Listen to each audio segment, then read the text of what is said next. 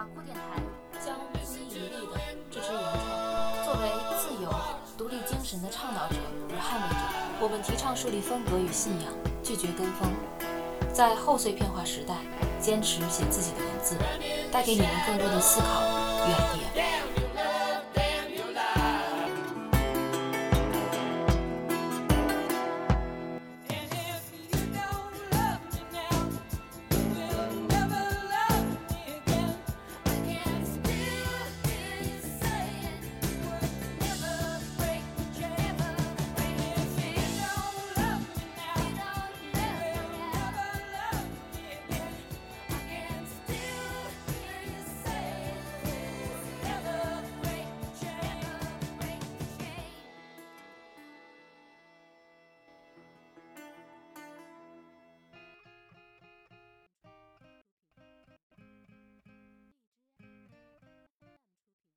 Hello，大家好，我是好久不见的 Livia。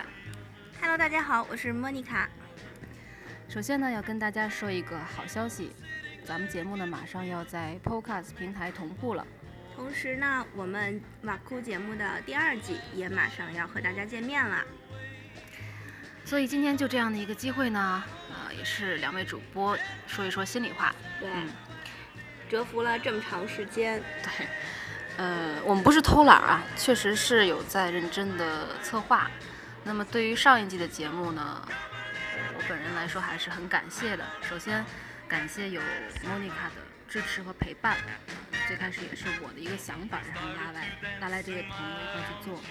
在中间呢，我也会有动摇和这个失去动力的时候，但是因为有他的鼓励和坚定，我们才有现在的这样的一个。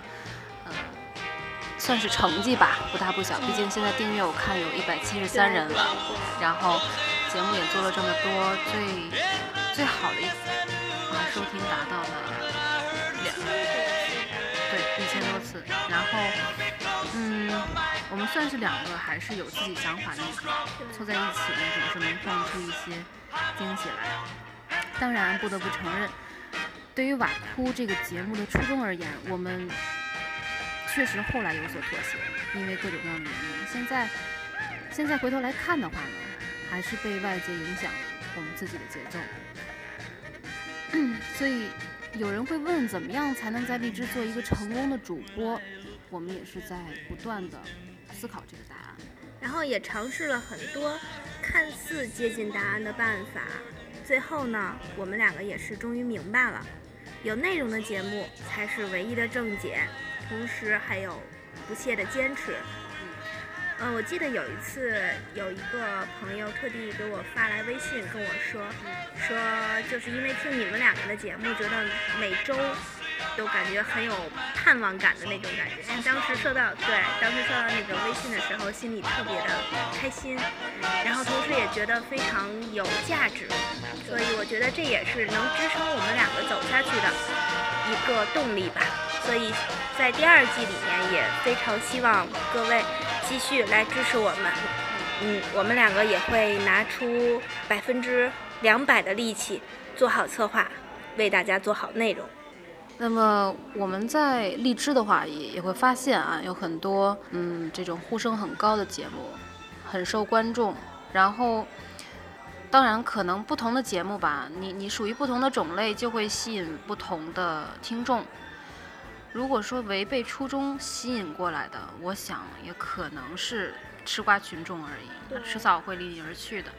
只有被节目的内容所感染、认同，才是志同道合的伙伴，一路上可以跟跟随这个节目的成长走下去。对。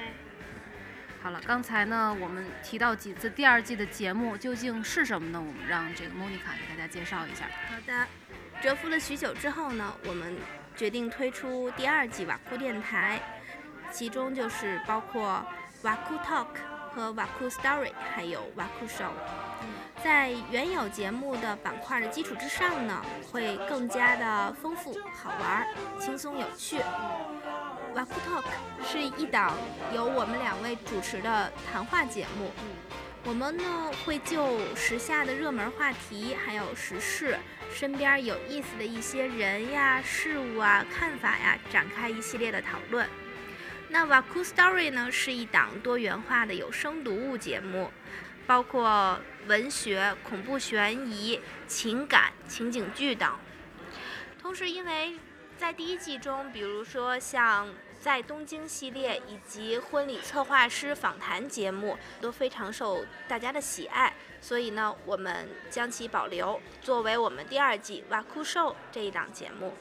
当然，我们也会请来更多各行各业有意思、有故事的嘉宾，碰出更多有意思的火花来。好了，这就是这期，算是第一季最后一期，也算是第二季的一个开篇吧。让我们相约在第二季，第二季见，拜拜。Please do be with you.